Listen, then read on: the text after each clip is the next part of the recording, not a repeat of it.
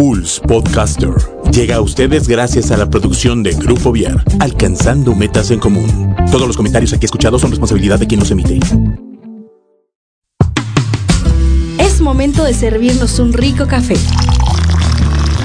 Acomodarnos en nuestro sillón favorito e iniciar el diálogo femenino en Girly Edition, el lado rosa de Pulse Radio. Bienvenidos. Bienvenidos, ¿cómo están? Yo soy Carpes Rubio. Y yo, Claudia Becerril. Y bueno, pues estamos en una emisión más de Girly Edition, aquí en Pulse Conecta Distinto, Clau. Ay, me da muchísimo gusto estar aquí. Tengo un poquito de flojerita, tengo que ser sincera, pero ahorita se nos quita. Ahorita se nos quita, digo. Vamos a echar buena plática aquí y todo, y mientras no ronques. No, no, eso sí no. Eso sí no pasa. ya con eso ya. Bueno, a lo mejor me da un dolor de cabeza o algo así, ¿no? Porque tiene que ver con nuestro tema. Puede ser, ¿no? O, hay veces que, por ejemplo, cuando uno bosteza, ¿has visto que se contagia? Sí. Eso tendrá que ver. ¿No? ¿Verdad? Pero sí dicen, ¿no? Que se te contagia. Sí, dicen que cuando tú bostezas, las, si la persona que, las personas con las que estás están atentas a ti, eh, empiezan a hacer lo mismo. O sea, también empiezan a... A ver, déjame bostezo. Ay, cállate. Fíjate que el otro día estaba platicando en, en un diplomado que estoy tomando. Decían que muchas veces, si quieres que la otra persona uh, hacer como como clic con la otra persona cuando estás hablando de algo, trates de imitar movimientos que está haciendo la otra persona sin que, te se sin que se dé cuenta, ¿no? Por ejemplo, dice, no sé, si la otra persona se agarra los lentes aquí poniendo el dedo en medio de la nariz. Entonces, si tú traes lentes, pues trata de, agarrarlos de la misma manera o se está agarrando el cabello, entonces tú platicas y te agarras el cabello. No, yo sabía que agarrarte el cabello era coqueteo. Ah, bueno, sí, pero aquí, o sea, depende de la situación. Este, se supone que este es como para poder, ah, ¿cómo se le llama? Como sincronizarte con la otra persona. Ah, mira, eso no lo sabía. Ah, Pero lo que sí sabía es que pues sí contagias, ¿no? O sea, la sonrisa, el, el bostezo, la flojera. Yo venía muy bien y te encontré y de repente. échame la culpa, no que te Échame a mí la culpa, diría Juanga. Oye, y por ejemplo, ahorita que decías de que se contagia, lo de la sonrisa sí es verdad. O sea, tú puedes ver a una persona que está riendo y no sabes ni de qué se está riendo y te empiezas, a, reír, ¿no? Y te hace el día maravillosamente. Sí, y, y hoy estaba este, viendo que por ejemplo cuando sonreímos eh, producimos las hormonas de la felicidad.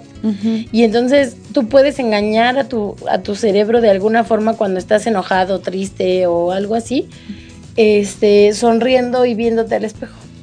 Porque entonces cuando tú sonríes le haces que se empiece a producir esta hormona y puede cambiar el estado de ánimo también. Ay, qué bueno, déjame ahorita llegando a la casa me voy a ver al espejo. Ya sos de No, la verdad es que estoy bien hermosísima. Entonces, viéndome más. Ay, aparte soy, sencillita. Es sencillita, carismática. y tú eres argentina. Argentina, como nuestro argentino que tuvimos aquí. Ay, sí, a ver cuándo viene, porque qué bonitas canciones. Para que vuelva a venir, porque anda en en los Argentinas, en los Buenos Aires.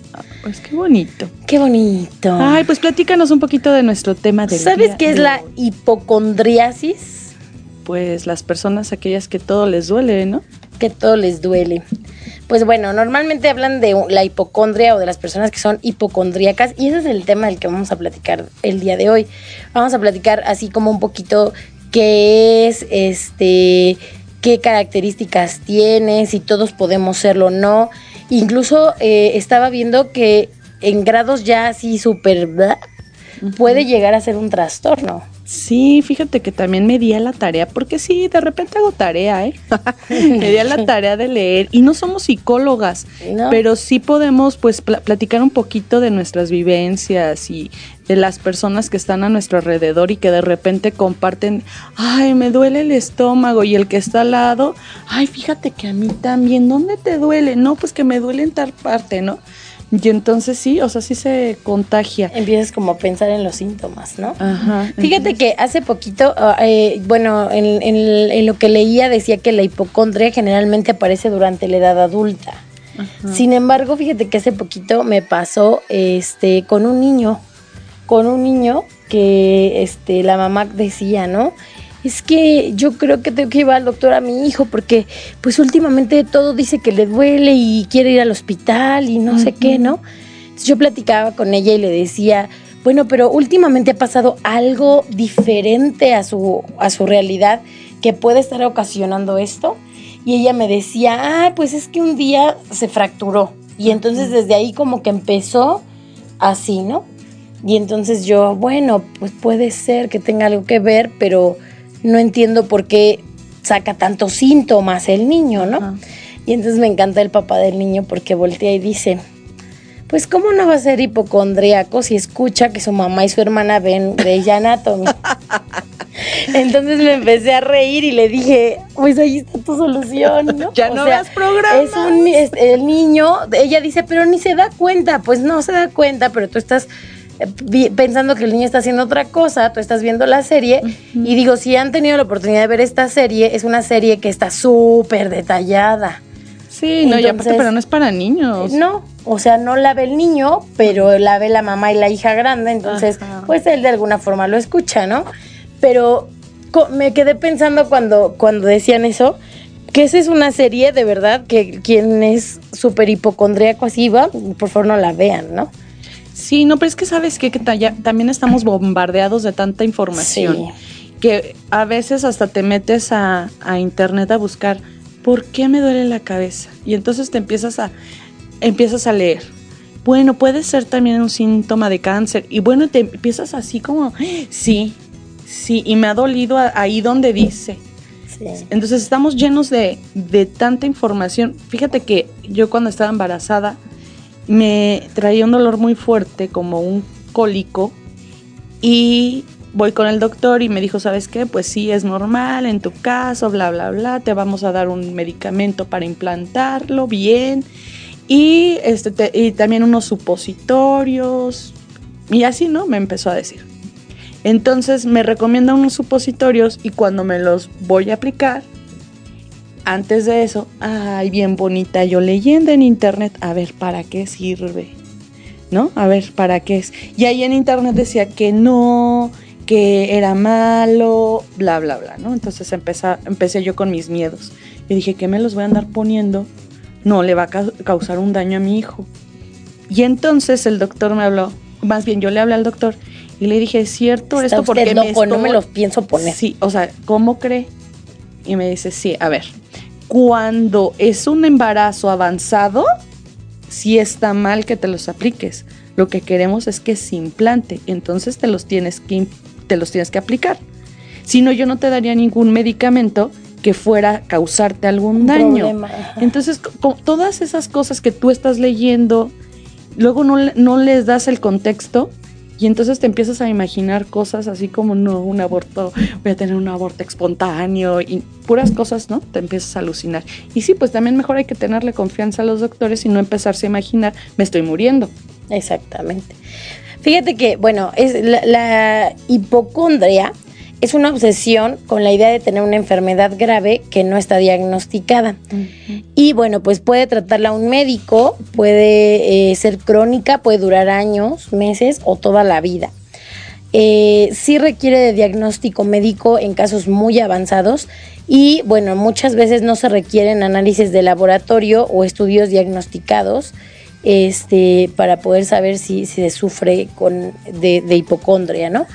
Tiene relación a veces, eh, bueno, más bien tiene relación con un trastorno mental y este, pues sí hay personas que llegan a eh, padecer hipocondria ya en, grados pues más, más avanzados. Ajá. Y también estaba yo leyendo que hay personas que están tan obsesionadas con esto que hasta se, se imaginan que sí están realmente súper mal y tienen tendencias a suicidarse. Sí. O a sentir mucho, o sea, los síntomas, ¿no? Fíjate que yo he de confesar, ahorita que estabas platicando esta parte de, de buscar en internet y así, últimamente se me ha quitado mucho. Pero eh, sí, o sea, siento que hoy en día, al haber tantísimo, tantísimos medios de comunicación, en este caso internet, redes sociales, este, San Google, ¿no? Que nada más le pones y ya él te confiesa todo y a veces tu consulta médica es por internet, o sea, para no, gastar. Para no, no, porque el médico da miedo, entonces de repente es como, ay, siento esto y buscas, entonces te despliega una cantidad de cosas, por ejemplo, ¿por qué me mareo? Y a lo mejor te mareaste porque no desayunaste y ahí te dice que pues eh, pues está embarazada, que porque no has comido bien, que porque Baja la presión. bajas la presión, que porque tienes un tumor y entonces de repente empiezas tuc, ¿no? Ya tengo moretones en mis y empiezas brazos, a, en las ajá, y empiezas a sentir síntomas o a ver si tu cuerpo no tiene los otros síntomas de la enfermedad que tú que te crees médico Sí, y piensas que entonces te tienes. a imaginar, es que sí, me ha dolido aquí en el Sí, estómago. y a lo mejor ni te dolía, pero estás apriétate y apriétate y de repente, ay, es Ay, que sí. ya me duele. O el calzón, te aprieta Sí. tanto que ya te Fíjate que a mí me llegó a pasar, de verdad, este, que, que yo veía algo y buscaba en internet y entonces yo decía, ay, a lo mejor a mí, yo tengo eso. Ya hace muchísimo tiempo que dejé de hacer eso. Este, ni siquiera sé cómo dejé de hacer eso. No creo que haya llegado como al grado así de que fuera un trastorno. Pero, por ejemplo, tenía unas amigas que, tengo unas amigas que se reían mucho de mí. Porque un día, por ejemplo, me pasó que eh, iba, iba para mi recámara, pero la luz estaba apagada y entonces yo traía unas cosas en, la- en las manos. Y entonces a la hora que iba a entrar, me estampé con la con ¿Me el marco reír? de la puerta. Sí, no me di. Vi estrellitas así como Tommy y Jerry. Entonces me estampé con el marco de la puerta y me dolió hasta el alma y te lo juro que así todo me daba vueltas. Bueno, ya me puse una pomada y la manga del muerto y ya me, me- me dormí. Y entonces al día siguiente me sentía, me agarraba yo la frente y me sentía como hundidito. Y entonces yo ya te dije, estabas imaginando. no, si te digo- Fractura. sí, yo dije, a lo mejor tengo una fractura Y un de. Entonces, Ay, perdón que nos riamos. porque- llegué al trabajo y entonces esta amiga trabajaba ahí conmigo en ese entonces. Y entonces llego y le digo, ¿qué crees que me pasó ayer? Es que fíjate que me pegué y no sé qué. Y yo creo que voy a ir al doctor porque yo creo que traigo fractura de cráneo.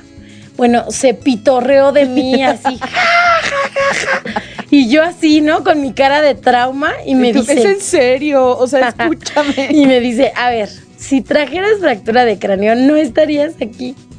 Y yo, ¿cómo? Y me dice, pues no, te hubieras convulsionado. O sea, no, no es como, ay, traigo abiertito el cráneo y ya. O sea, no. No es como cuando te fracturas un dedo. Me dijo, tiene que haber una consecuencia en el momento de, de que, se, que se fractura, ¿no? Y entonces, es, y yo, es que mira, agárrame aquí.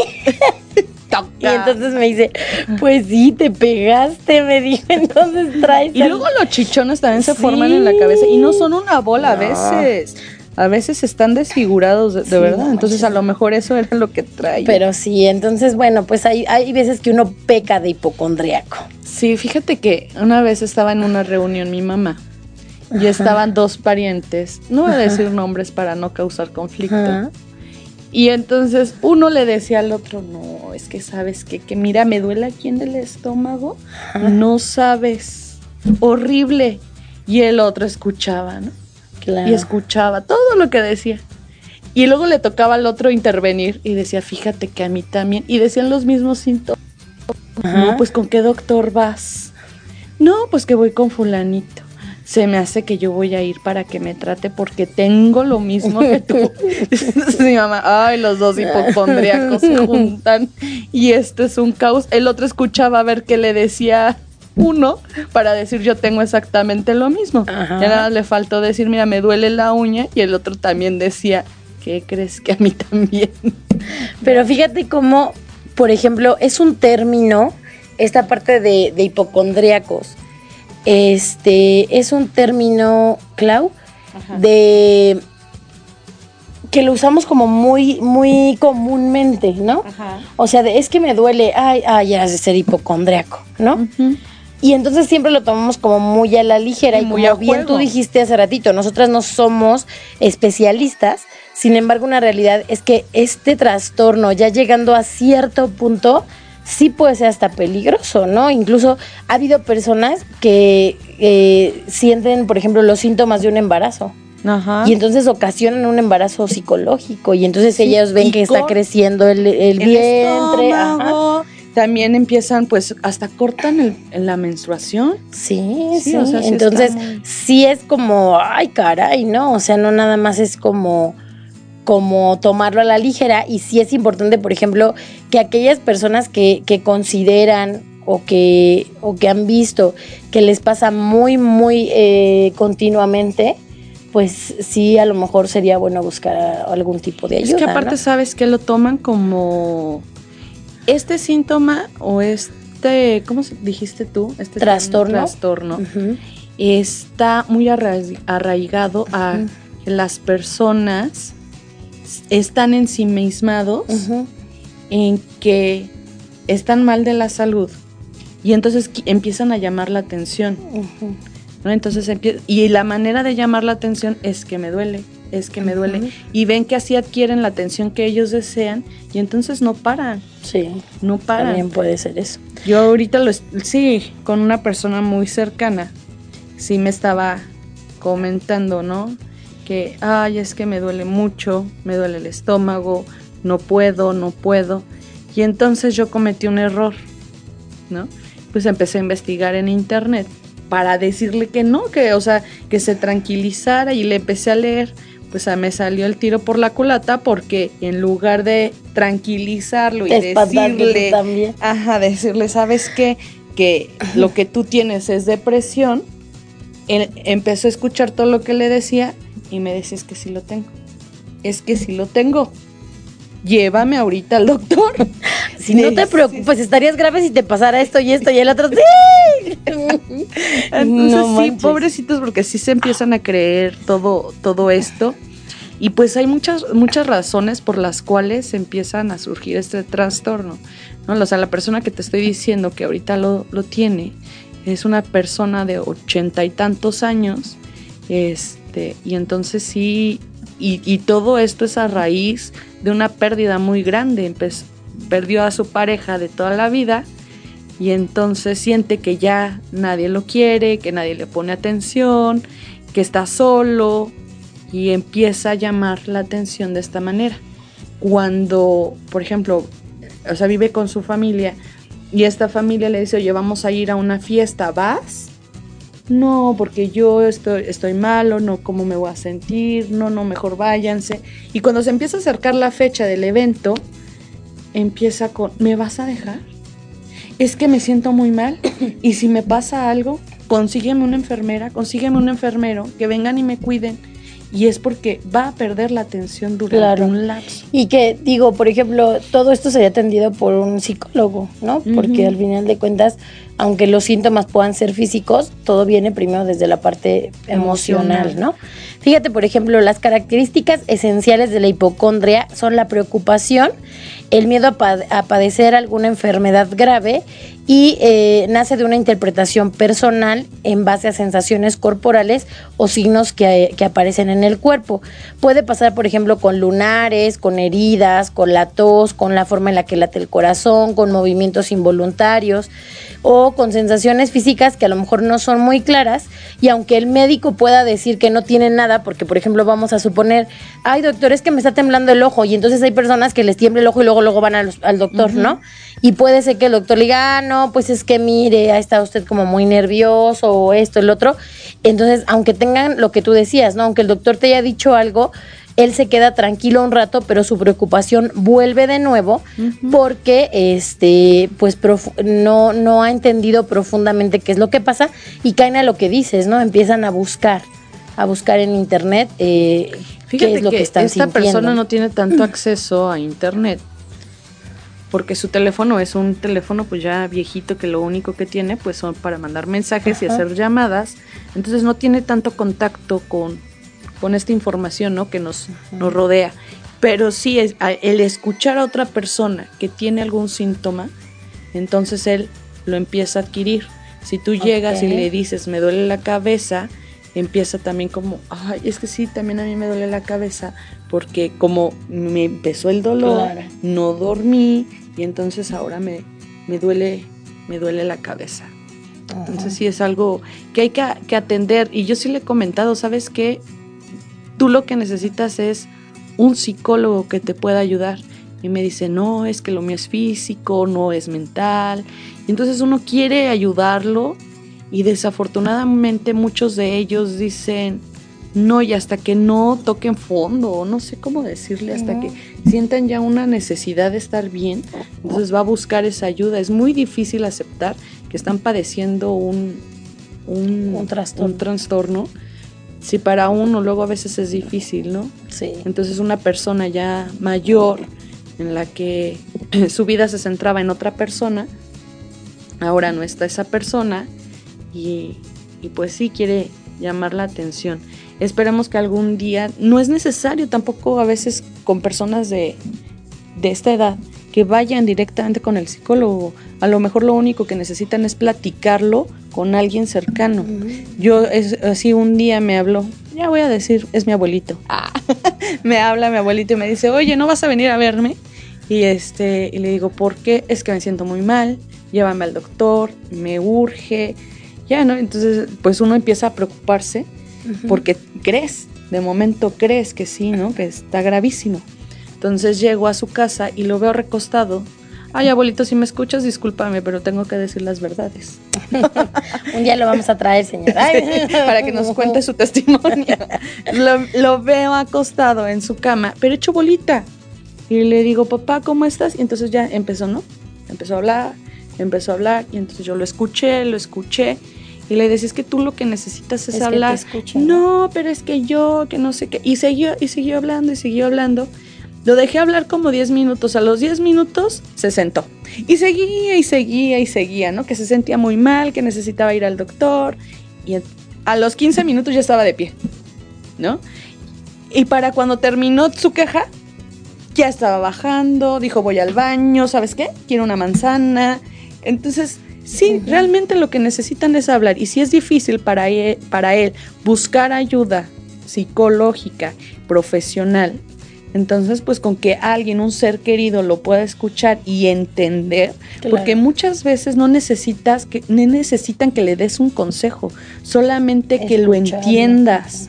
¿No? Que te puedas poner en sus zapatos. Y yo desde el comienzo le he dicho a mi abuelito, yo me pongo en tu lugar y sé que estás pasando una situación muy difícil, porque perder a la pareja de toda tu vida no ha de ser fácil. Vivió más tiempo con ella que con su, que con su familia. entonces ha de ser súper difícil. También otra cosa, o sea, yo me, recuerdo a mis abuelitos, mi abuelito era mecánico, pero no de, carritos, o sea, era de camiones, que se llevaba a mi abuelita, la ponía abajo de un árbol, en la sombrita, le compraba su torta y su refresco, y ahí estaba mi abuelito arreglando el camión, o sea, para todos lados andaban juntos. Entonces ahora no está. Claro. Él se empieza a sumergir en su dolor, en su pena, pero ya su dolor y su pena ya se hizo física. Ya tiene síntomas. Sí, fíjate que incluso eh, dicen que la hipocondria se puede disparar como un mecanismo de defensa y que puede afectar tanto también en los ambientes familiares. Por ejemplo, no puede ser que no solo afecte a una persona, sino a, los a varios miembros de la familia.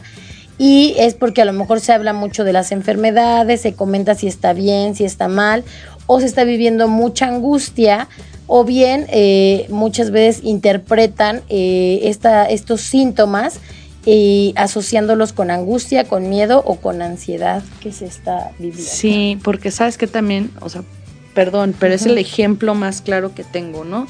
Lo invitamos así a comer, vente abuelito, te, vamos a estar todos los nietos acá en la casa, ¿por qué no llegas? Y primero, no, ¿para qué voy? Nada más los voy a poner de malas, y nada más van a estar preocupados por mí, mejor ustedes disfruten, ya después tendré oportunidad ya que me sienta bien. Y sí le, dije, ¿sabes qué, papá? Mira, no es que nos reunamos porque queramos estar nada más nosotros, nos estamos reuniendo con el pretexto de verte y de que tú estés bien y pases un rato agradable. Bueno, entonces sí, sí voy. Ok, llega. Y sabes que empieza, empieza bien. Y no necesita platicar, porque en un momento no platica, nada más con que nos vea, él se la pasa bien. Pero ya empieza a ver la hora que le toca su medicamento y empieza con una angustia. Empieza, es que ya es tarde, ya, ya, ya, yo creo que ya me voy. Este, Tony, por favor, llévame a la casa. O sea, ya empieza como con mucha angustia cuando empieza a ver el reloj y que si se le pasa su medicamento, va otra vez a tener dolor. Entonces sí es angustia, temor. Y que es miedo también a ese dolor, ¿eh? O sea, porque al final de cuentas sí puede ser que ellos sientan ese dolor. ¿Por qué? Porque mentalmente están haciendo que ese dolor suceda de alguna manera, ¿no? Entonces, muchas veces es miedo al dolor, miedo a, buscar indicios de aquello que, que está pasando y también, como bien dices, ¿no? Miedo a lo que se avecina, a lo que va a pasar en caso de que vuelva a doler o que pueda sentir eso. Entonces, eh, pues todo esto lo que va causando es un malestar grande, Clau.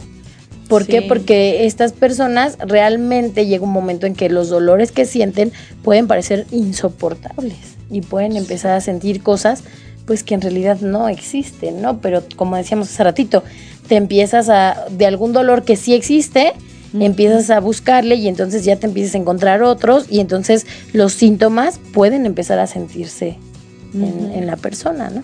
Pero sabes qué? Que también luego a veces siento que estas personas no, o sea, ya se acostumbraron al dolor, ¿no? Y entonces le, le pueden dar tratamiento y decir, sí, sí, me lo tomo y a la mera hora no se lo toman.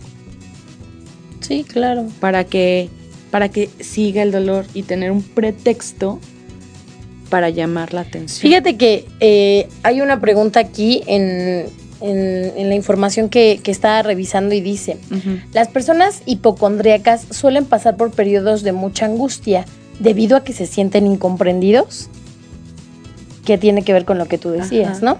Y la respuesta es que sí, que el hipocondríaco se siente muy incomprendido, entonces siente que nadie, incluyendo el doctor, es capaz de detectar su enfermedad. Entonces, y pueden visitar miles de doctores. y no le van a dar porque no, él no siente que están comprendiendo lo que siente, ¿no? Eh, como piensa naturalmente que necesita que encuentren una enfermedad para solucionarlo y es a lo mejor solamente angustia, eh, se deprime creyendo que lo que tiene no tiene solución. No, o sea, es que nadie le da porque estoy al borde de la muerte, porque me está, eh, o sea, me está llevando pifas, ¿no? Y entonces el hipocondríaco sufre mucho porque considera que está enfermo y tiene las, las eh, sensaciones que, que, indican que hay una enfermedad y no se han dado cuenta que todo esto es psicológico. Entonces, cuando se dice que todo esto es psicológico, esa persona siente eh, que está siendo ofendida porque lo que siente es totalmente real. Y entonces muchas personas es como, ay, le estás haciendo al cuento. Cuando para ellos es, híjole, es que no, porque sí lo siento. Y en realidad ellos sienten que lo sienten, ¿no?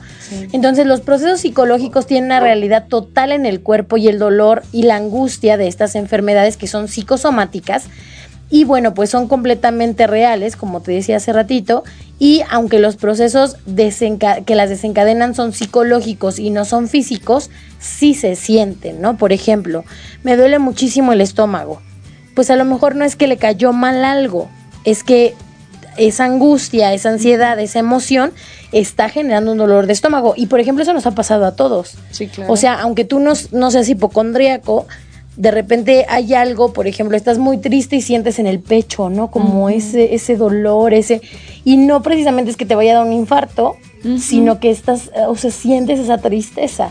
Y entonces a una persona que está siendo incomprendida, que está buscando, eh, que siente que tiene una enfermedad y no, y no se le está apoyando, como, o ella lo siente así, aunque como dices, vaya miles de doctores, pues entonces obviamente está somatizando eso que está sintiendo.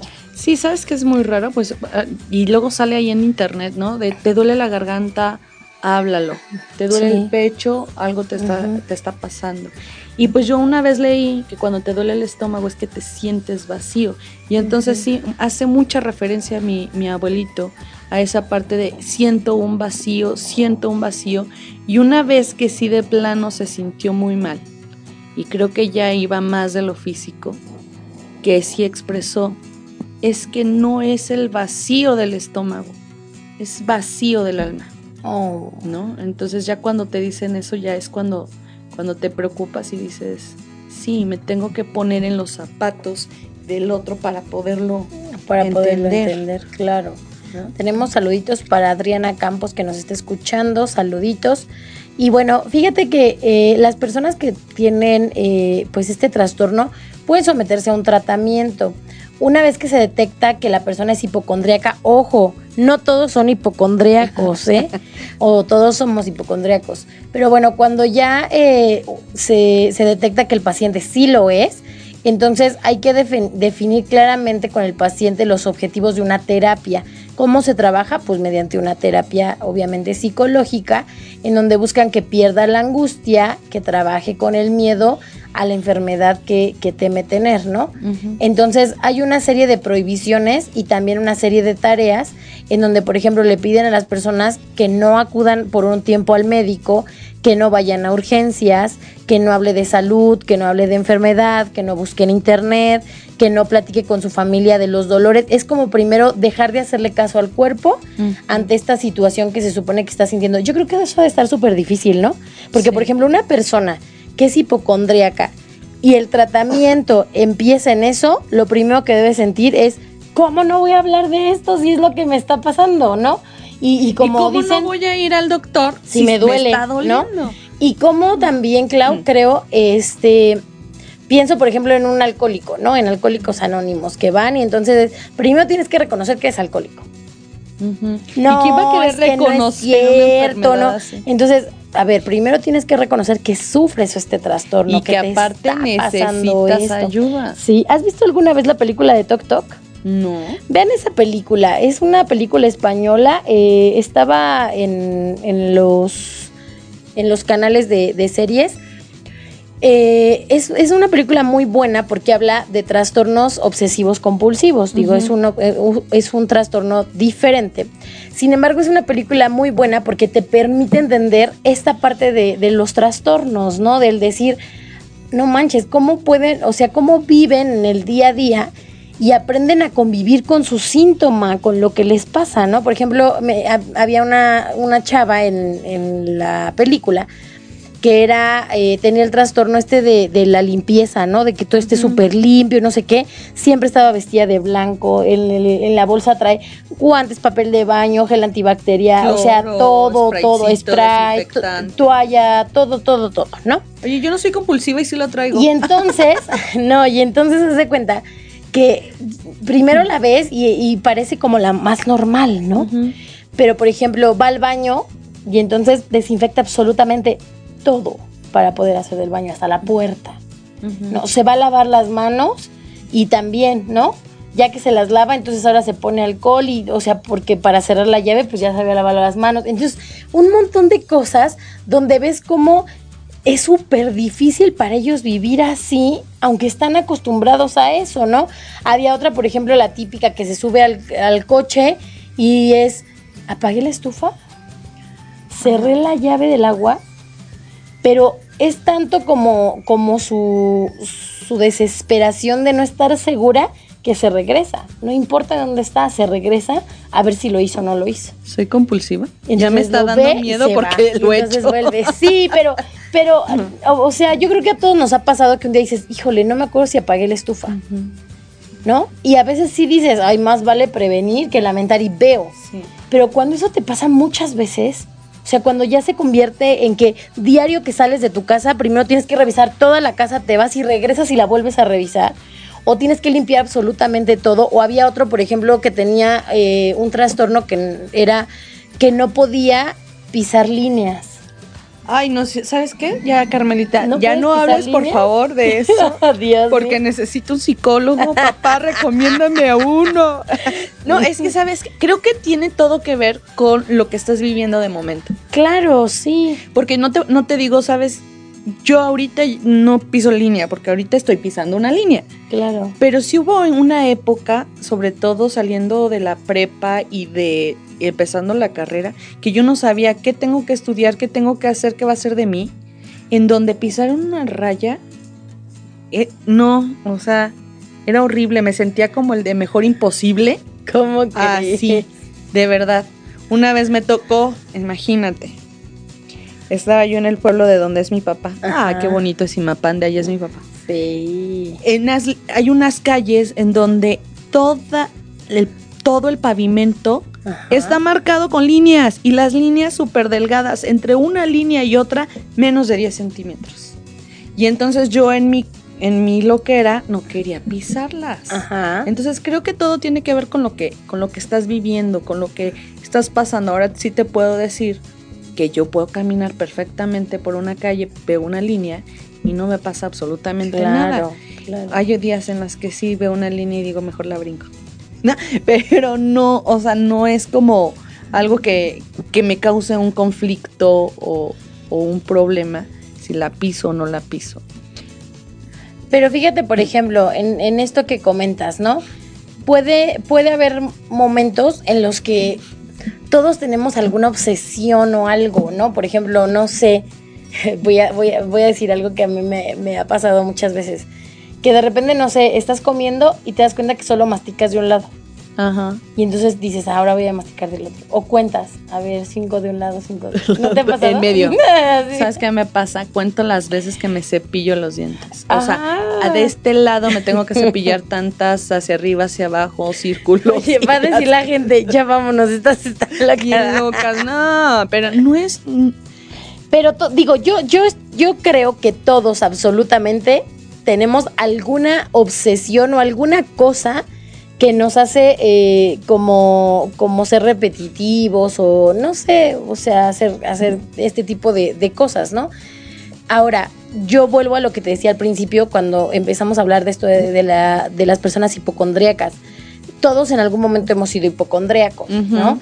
El problema es cuando ya pasas esa línea de que solo estás viendo hacia eso, ¿no? Entonces, por ejemplo, a ver, lo que decías de las líneas, ¿no? Llegó un momento en que te empezaste a distraer, empezaste a hacer otras cosas y te diste que sí lo puedes hacer. Te diste cuenta que lo puedes hacer. nada. ¿no? Hay personas que a lo mejor, como bien decía aquí de los hipocondríacos, ¿no? Pueden pasar años o toda su vida. Y entonces lo viven, lo viven, lo viven y aprenden a vivir Vivir con, con eso. él. Te decía yo que en esta película algo que me sorprendía mucho era eso. Las cinco o seis personas que están en el consultorio, que todo se desenvuelve en un consultorio de un psicólogo, los cinco han aprendido a vivir con su trastorno y entonces es parte de ellos, los, eh, lo, lo llevan a todos lados y ya no se les hace raro. Sí. Entonces, ¿qué pasa? Que ven a otra persona y la otra persona los ve con cara de, eh, ¿no? y piensan que el otro es el anormal. Exactamente. ¿Por qué? Porque ellos ya aprendieron Sí. a convivir con eso. Y yo creo que a una persona hipocondríaca le pasa algo más o menos así, ¿no? Pero sí llega un momento en el que también las personas que rodean a una persona que es hipocondríaca sí pueden llegar, como bien comentaba hace ratito, como a una desesperación, como a un, es que cómo te ayudo.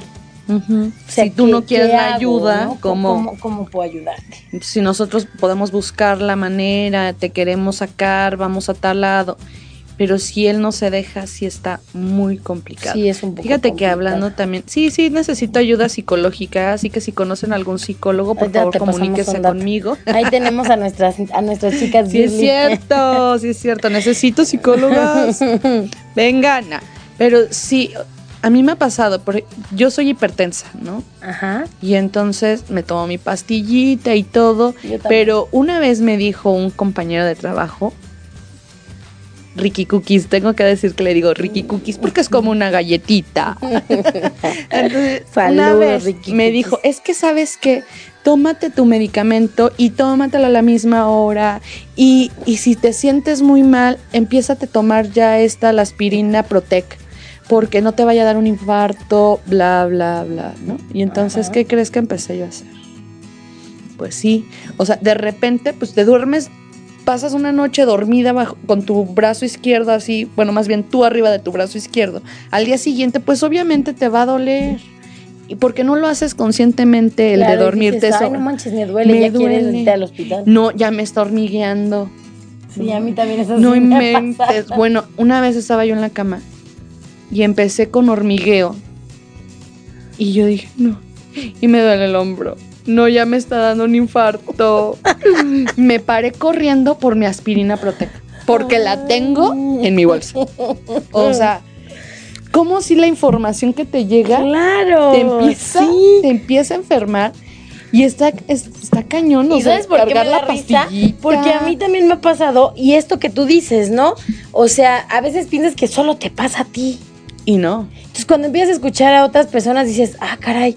Y empieza a tener lógica, ¿no? Por ejemplo, empiezas a como analizar qué hiciste y dices, ay, claro, me duele porque ayer jugué fútbol. O, ay, claro, me duele porque me dormí de esta forma.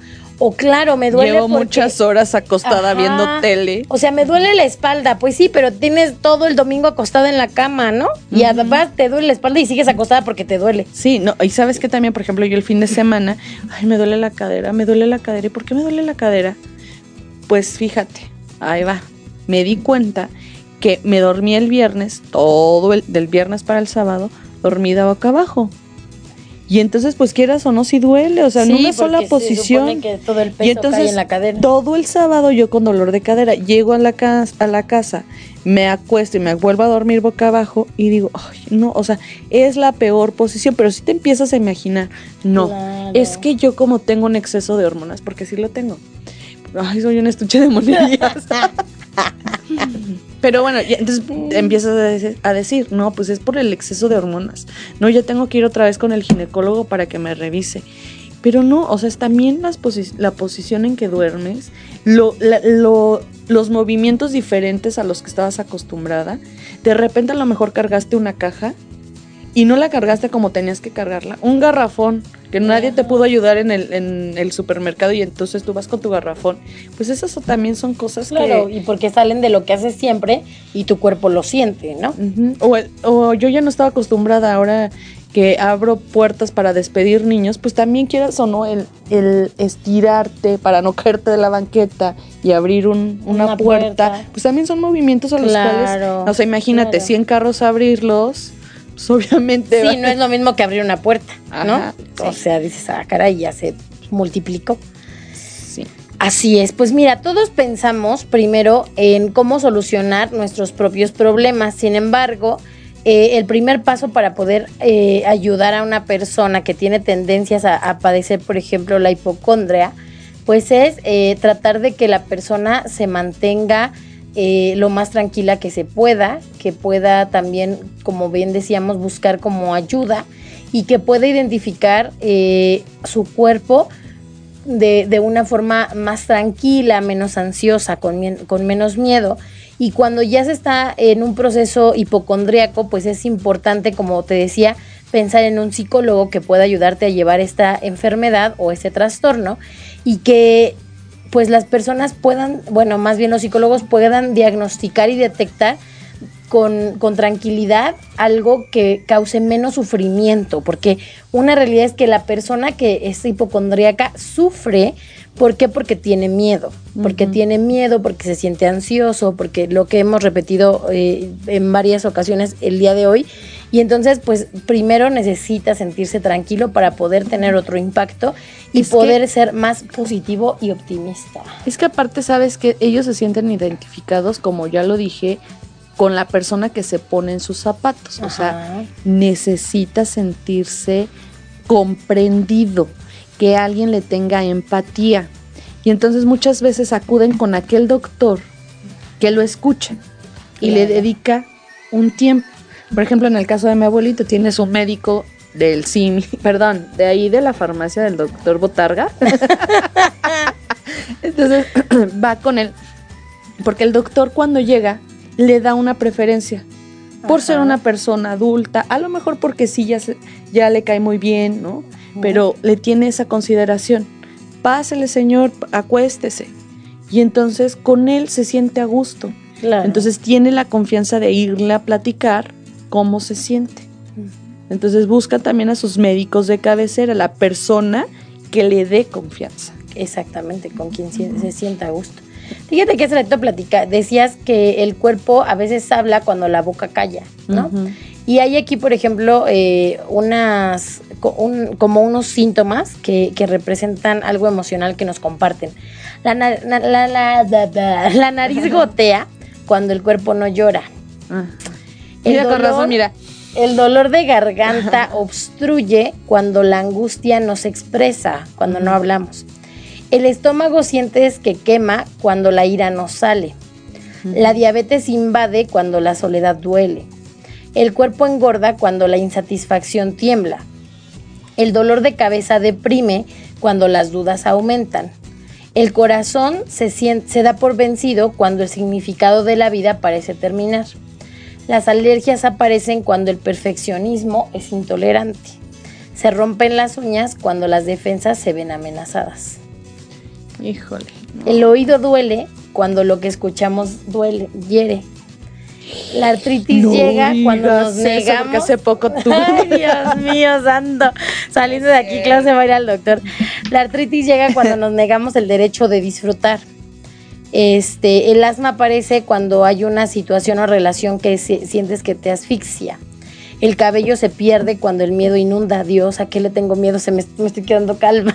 Yo a la oscuridad, amiga. Y entonces eres tú la medicina. O sea, el secreto de todo esto que hemos estado platicando, Clau, es que tú mismo eres la medicina, ¿no? De, lo que te está pasando. Obviamente, es real, se necesita ir al médico, aunque a veces no nos guste, y habrá cosas que sí están pasando y que se necesita de un tratamiento, pero también es importante el aprender a escucharnos, el, saber que pues hay muchísimas formas de hacer que tu cuerpo se sienta bien antes de llegar al hospital. Y fíjate que también estaba leyendo, ¿no? Cómo poderlo curar. Y aquí dice, el mejor tratamiento es la palabra. O sea, ahorita todo lo que acabas de leer nos está en nuestro en nuestras manos el curarnos. Sí, porque es hablar. Es sacarlo y, y todo, o sea, muchas veces te podrás sentir mal que ay, traigo una gripononona, pero estás tan activo, estás hablando, estás platicando, a lo mejor no, ni siquiera del tema, estás muy entrado a lo mejor en otro tema, que de repente pierdes los síntomas, ¿no? Ajá, entonces sí es importante que nosotros hablemos y saquemos y expresemos lo que estamos pasando para que nos pueda ayudar. Yo creo que como bien lo dijimos hace rato, es primero aceptar que sí necesitamos ayuda y buscarla. Porque a lo mejor yo puedo aceptar si estoy enfermo, si tengo un problema, pero si no buscamos la ayuda, pues ahí va a estar muy bonita la enfermedad. Sí. Y fíjate que, por ejemplo, esto que, decías de, del hablar, ¿no? Muchas veces no hablamos por lo mismo, por miedo, como, ay, ¿para qué si ni me va a entender? O por enojo, o por orgullo, o porque tuviste algún problema con alguna persona y entonces prefieres no decirle las cosas. Y entonces, ¿qué pasa? Que empiezas a somatizar y entonces el cuerpo empieza a hablar de lo que el cuerpo no te atreves a decir, claro. Incluso, fíjate, por ejemplo, hay un libro que no sé si, si han visto, que trae como códigos y entonces esos códigos eh, se supone que te dicen como, como significados emocionales de, los dolores, ¿no? Entonces, por ejemplo, decía, no sé, vamos a suponer, te, te, duelen las rodillas, ah, pues es que hay algo que no te está dejando avanzar en la vida, te duele. Ahora, vuelvo a lo que decíamos hace ratito, todo esto también es acompañado de que si te están doliendo las rodillas de verdad y nunca lo habías sentido, pues sí vale la pena que te cheques, ¿no? O sea, es como no irnos a los extremos.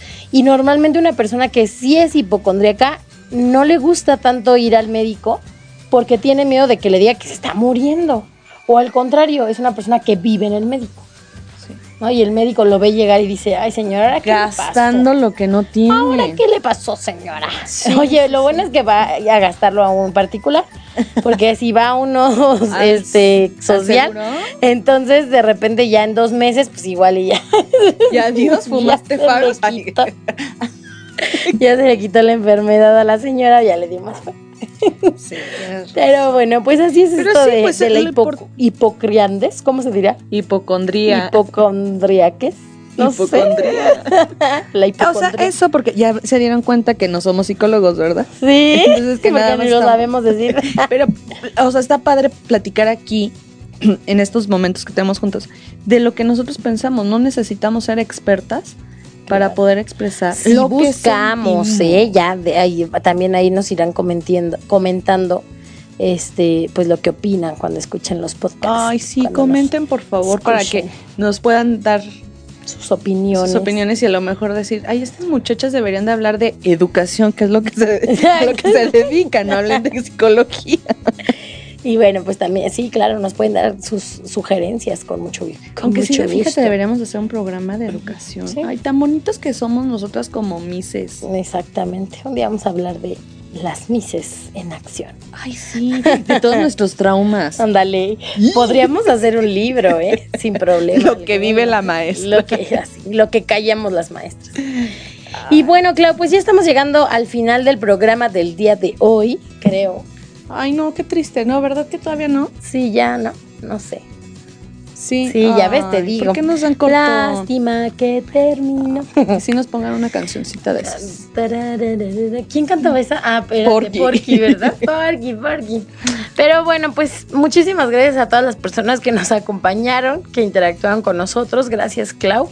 Gracias, estuvo, estuvo interesante el tema y buena la plática que hasta se nos quitó el sueño. Uy, sí, fíjate que sí se me quitó el sueño. Pues esperemos y qué padre, mira, dos lunes contigo. Oye, sí, el lunes pasado también. Y no se me hace pesado. Claro, es que es bien bonito. Ay, es que bonito es lo bonito. Bien bonito, bien bonito lo bonito.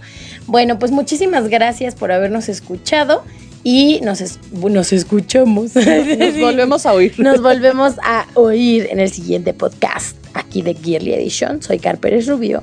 Claudia Becerril. Y esto fue Gearly Edition Pulse Conecta Distinto.